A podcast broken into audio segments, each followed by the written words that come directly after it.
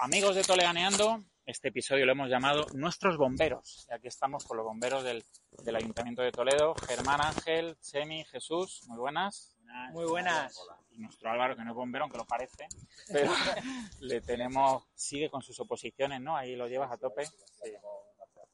Muy bien, bueno, pues el, el motivo de este episodio es porque muchos de vosotros me habéis pedido, oye, ¿qué, ¿por qué se habla tanto de los bomberos estos días? Que están para arriba y para abajo, acostumbrados a verles siempre con su mono, pues les estamos viendo mucho estos días de vestir en la calle, diciendo un poco cosas que queremos que nos las expliquen en este, en este episodio, donde vamos a hablar de su día a día, del por qué uno decide ser bombero, y ya veréis cómo os va a gustar. ¿Vamos a ello? Venga, vamos.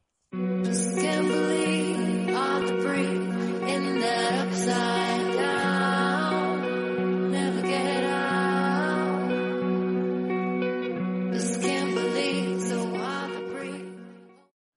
Bueno, ya estamos con ellos y nada, lo primero, daros las gracias a vosotros, a todos vuestros compañeros y compañeras por la labor que hacéis y a título personal, tanto como desde Tolerando. Lo primero, em, ¿qué hacéis? Es decir, yo siempre veo las noticias que vais, vais a un sitio, apagáis un fuego y volvéis, pero yo ten- estoy, algo, algo me pasa a mí que digo, aquí falta algo, no podéis solamente apagar fuegos, ¿qué más hacéis? Bueno, hacemos muchas cosas. Por ejemplo, mira, lo primero es que cuando vamos a un siniestro o a una actuación, nosotros nos acercamos y la gente sale corriendo. Eso es lo primero que tenemos que saber. Pues mira, por ejemplo, que hacemos rescates en accidentes de tráfico, en espacios confinados, en altura, rescates ante riesgo eléctrico en alta y en baja tensión. Eh, evidentemente apagamos incendios, tanto industriales como en viviendas, como en bajo rasante. Eh, ¿Qué más? ¿Qué más? ¿Qué más? Todo eso, claro, todo eso son vuestras funciones sobre el papel, o sea, para lo que te preparas para bombero, quiero, Mm. quiero pensar. Mm, vamos a decir que no está bien especificado, porque hay cosas que recoge nuestro manual, que real, perdón, hay cosas que no recoge nuestro manual y hoy día estamos haciendo. Por ejemplo, manejamos drones. Que hace falta una cualificación bastante más Sí, alta que a la un que curso, un claro, título, un claro. curso, un título. Eh, nosotros vamos a rescatar a gente, por ejemplo, eh, a un accidente de tráfico y requiere mucha cualificación técnica.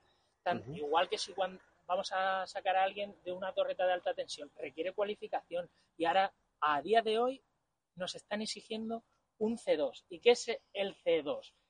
¿O qué es el C1? Bueno, pues el C2 es que para el ingreso al cuerpo se requiere graduado en eso y nosotros decimos que mínimo se requiere bachillerato, que es el C1. Ese es el reconocimiento profesional que nosotros estamos reivindicando.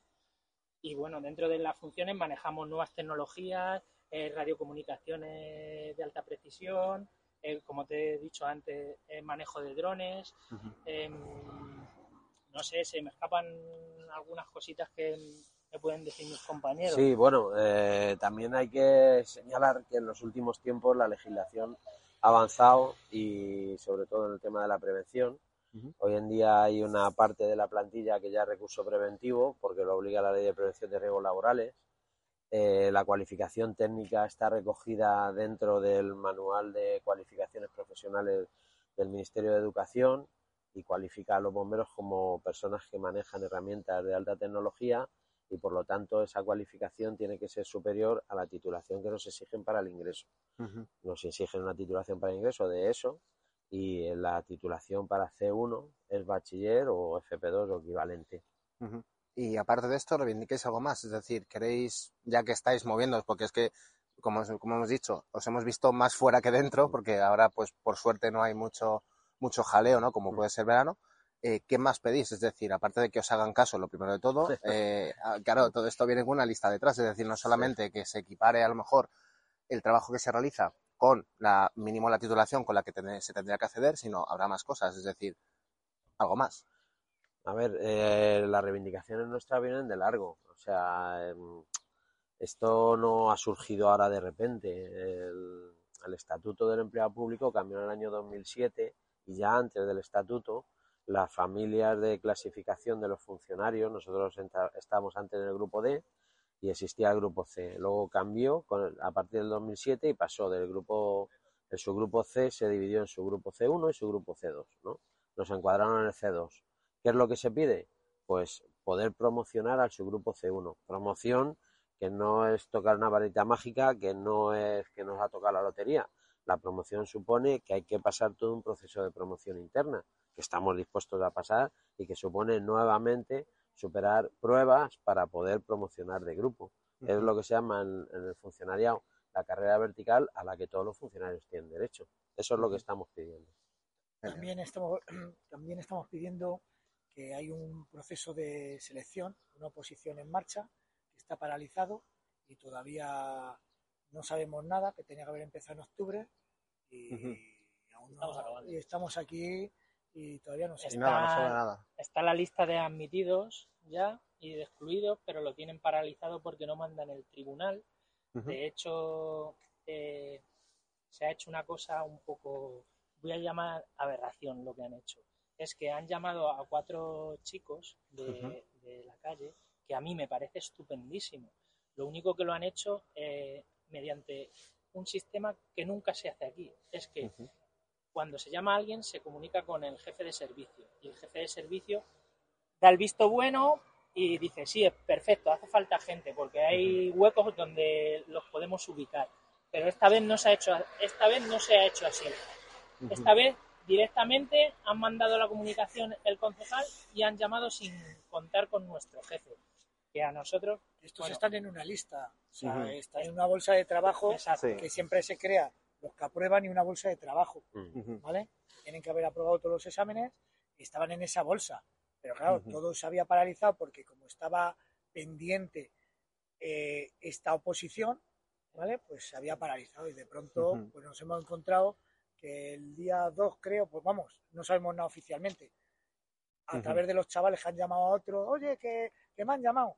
Pues en ese plan lo sabemos, pues que viene en el día 1, el día 2. Entendemos que todo esto es una precarización del- de la plantilla, porque aquí se tiende a que la plantilla tenga una cierta estabilidad que se hubiese conseguido con el proceso de oposición en marcha. Ahora con la tra- contratación de estos cuatro chicos de la bolsa, lo que se hace es aumentar el número de interinos, que actualmente con estas cuatro contrataciones vamos a llegar al 20%, cuando la recomendación en la administración es de un máximo del 8%. Pensábamos que con el proceso en marcha esto se iba a poder eh, reducir y sorprendentemente y sin informe técnico del jefe ni nadie, pues esto se ha dado la vuelta y hemos pasado otra vez a como estábamos hace 10 años, con un número de interinos elevadísimo. Vale, y ya para acabar, una última pregunta rápida. ¿Conocéis que este caso se replique en otros colegios de bomberos? Es decir, no solamente es la comparación, una comparativa, simplemente si en otra provincia ocurre o en otra comunidad suele pasar que a veces eh, pasa esto, es decir, que se tira de interinos y que no se acaban los procesos. En fin, estos Mm. problemas también surgen A ver, no solamente aquí. Que se, o que si se tire de interinos es algo habitual incluso aquí, que se tire de interinos porque cuando hay vacantes y no hay un proceso de oposición en marcha, lo normal es si tienes vacantes que cubrir por jubilación como en nuestro caso, pues se coge de la bolsa y se contrata gente. Ahora bien, el proceso de oposición aquí ya estaba iniciado, ya se culminó el, el tiempo de que la gente podía echar instancias, ya se está pendiente de nombramiento de tribunal y que arranque la oposición. Y en ese, en ese impasse es cuando han contratado a estos chicos de la bolsa. Esto no es normal. O sea, aquí no ha ocurrido nunca. En el ayuntamiento jamás ha ocurrido que se haga una contratación sin informe del jefe de servicio. O sea, esto, pues, y sin informe del jefe de servicio, y nosotros que somos la representación sindical, tampoco sabemos nada, no nos han comunicado nada, no sabemos a qué obedece, ni qué fundamentos técnicos tiene para ello. Bueno, pues ya os dejo con Julio. Muchas gracias, bien, chicos. Bien, gracias a ti. Gracias a ti. Bueno, espero que con Álvaro hayamos solucionado esas dudas que me comentabais estos días, pero es que teníamos pendiente también este episodio de nuestros bomberos para que nos contaran un poco el, el día a día vuestro, porque esto de ser bombero, ¿cómo nace? Los niños juegan con los camiones de pequeño, yo quiero ser bombero, viene con el caballito y con Bueno, el... yo A tengo ver. una pequeña anécdota. A ver, Gemma. Yo veía al vecino de mi tía, que es compañero nuestro, que os podréis imaginar quién es, no lo voy a decir. Y bueno, yo le veía que yo era un crío, Claro. entonces le veía súper fuerte. Decía, ¿qué estás haciendo? ¿Cómo estás así? Yo, yo quiero ser como tú. Dice, tú lo que tienes que hacer es estudiar. Qué buena. Dice, esto nace solo. Dice, pero el estudio, eso lo tienes que llevar el día a día. Qué curiosa. joder, y, y te pones así de fuerte estudiando. ¡Ay, qué grande! Bueno, en Sí, definitiva, eh, te, te ha venido, yo- fíjate. yo Eso se te ha quedado a ese ahí. vecino, a ese vecino y es lo que me llamó a mí. Luego ya me di cuenta que ya no era solo el cuerpo, las pruebas físicas de acceso que piden a los bomberos, Claro. sino que lo que de- realmente te da la plaza es estudiar. Qué curioso, qué buen mensaje, ¿verdad? Que parece que no, hay que ponerse fuerte. Hay que ponerse fuerte, Chemi, Sí, también, ¿no? ¿O qué? Porque entre... Sí, sí, por eso. Claro. ¿Cómo, ¿Cómo te vino esto de los bomberos entonces? A ver. Pues a mí me vino con una tontería, porque sí que es verdad que yo físicamente siempre estaba muy bien. Y, y esto estábamos en un parque y jugando con los, con los de 18, 19 años. Y de esto estábamos jugando con balones y se colaban siempre en los árboles los balones. Y siempre iba yo. Me dijo uno, joder, tío, si tú estás a ser bombero, dije, ¿cómo, cómo es eso? Y sí, sí, los bomberos hacen esto, esto, esto. Hostia. Empecé a ponerme en marcha, empecé a enterarme de gente. Yo conocía también a un, a un amigo que había entrado, empezó Ajá. a comentarme las pruebas físicas, lo que había que estudiar, lo que había que hacer. Dije, te dejo todo, me metí tres, tres años en la biblioteca a estudiar y a entrenar. Ya está. Claro, claro. Que no es fácil. Yo los casos que conozco son personas que con su trabajo y todo, profesores, tienen que dejar todo. Esto no es por las tardes me Mm. pongo y me preparo. Tienes que aparcar tu vida y decir Sí. quiero ser bombero. Es Es. Sí, sí, Sí. sí. Bueno, aquí es que tenemos hasta un ingeniero, Germán. Pero lo, lo de la ingeniería te vino antes de ser bombero, cuéntame eso que eso a mí me interesa. A ver. Bueno, pues yo soy un poco mente inquieta. A ver. Entonces, estando ya aquí, dije, tengo mucho tiempo libre porque es verdad que los bomberos, por si no lo sabe la gente, Sí. trabajamos en turnos de 24 horas y luego libramos. Uno, uno, dos o La tres días.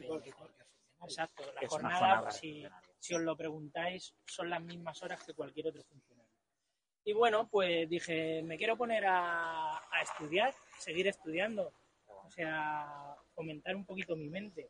Y me matriculé en fisio, fíjate. Y dije, bueno, va- vamos a ver qué tal. No me gusta.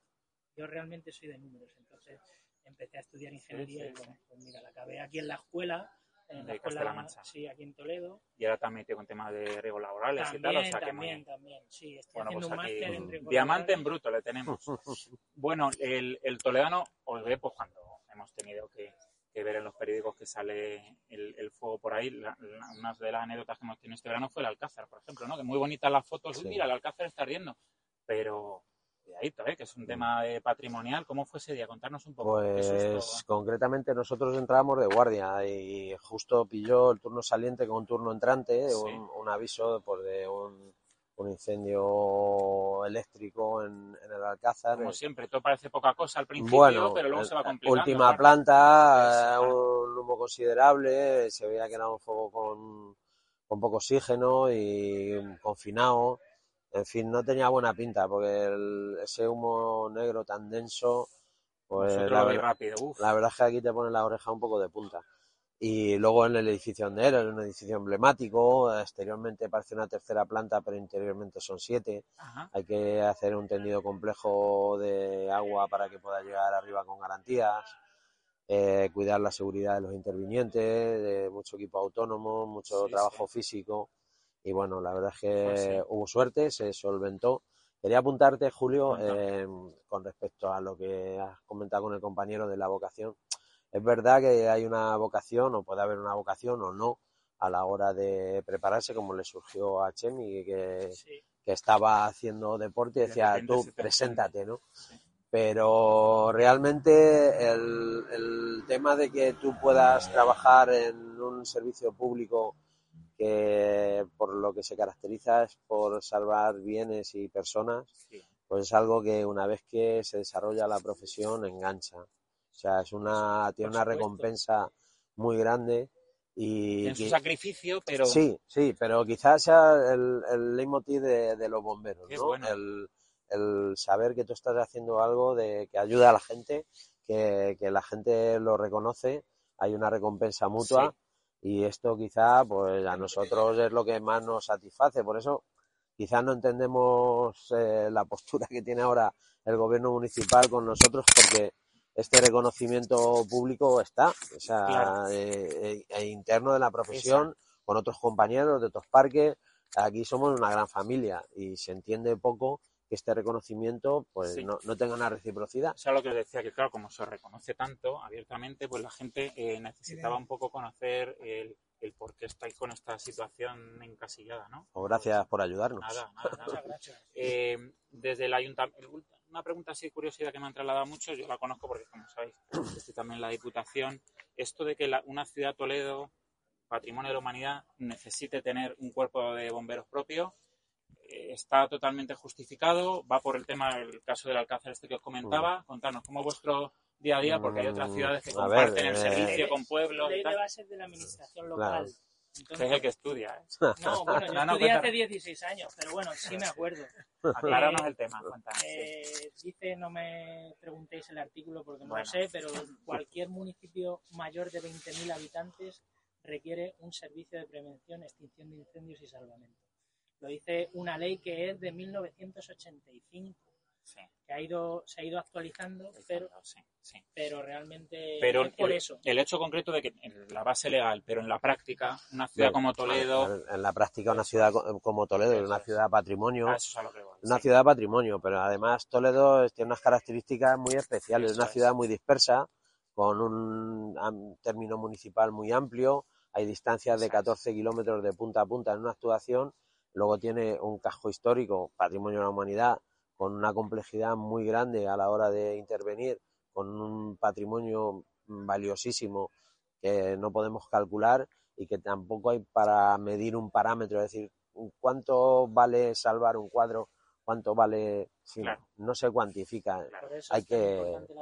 Hay que dimensionar el servicio para poder atender todo eso y atenderlo se- con garantías. Se atiende desde puestos de arriba que organicen esa prevención, Totalmente. sí. esa, eh, esa formación. Entonces, tres tíos no pueden llevar eh, tantos, tantos campos. Claro, O no, o, bueno, los llevan, pero no los pueden Pero llevar de igual manera que si ese campo lo llevara distintas personas. sí, sí, está claro que Que es como, como está el organigrama que debería de ser. ese es el tema. No solo estáis para la última parte de apagar el fuego, sino que Eh, No, no. la prevención es lo más Ah, esencial claro. ahora. Qué bueno, no, con los tiempos que corren más. Bueno, pues mucho ánimo a seguir. Qué, qué pena que estéis con una cabeza en un sitio y en otro eh, en, en esta etapa. Entiendo que os afectará vuestro día a día laboral también, porque Mm. claro, al final Mm. no estáis cómodos. Pero bueno, aquí hemos tenido nuestro ratito relajado en Toledaneando, Pues sí, donde nos habéis explicado vuestro día a día. Confiamos, Julio, que todo O sea, se pueda arreglar. Yo creo que sí. Confiamos en eso, claro. Nosotros no nos gusta estar así. Es así, es que así. parece que los bomberos somos cañeros, tal. Somos cañeros cuando nos meten la pullita, pero El problema es que tenemos mucha unión, entonces cuando hay un problema todos nos unimos, porque el problema ya no que sea de una persona que ya le ayudamos, Claro. sino en general es un problema que tiene el servicio y esto lo vamos Eso a es. abordar, que como dice Jesús, En familia. se- en familia y se va a solucionar. Claro, que que reivindicaciones que, que solucionar. a algunos ni le van ni le vienen, pero aún así estáis unidos. Bien. Pues gracias, chicos. Ánimo con vuestra Julio. tarea, que sigamos ahí. Vocación de servicio de la buena. Bomberos de Toledo. Nos vemos. Bueno, joder, estoy trabando, ¿eh? Voy a otra vez. Si esto luego lo coge este de tomas falsas. Mira que no, a mí es difícil sacarme alguna. Espera, eh. ¿Qué me vas a preguntar? Venga, nada, repetimos. Es lo bueno, es lo bueno. Le viene muy bien luego que hace tomas falsas al final.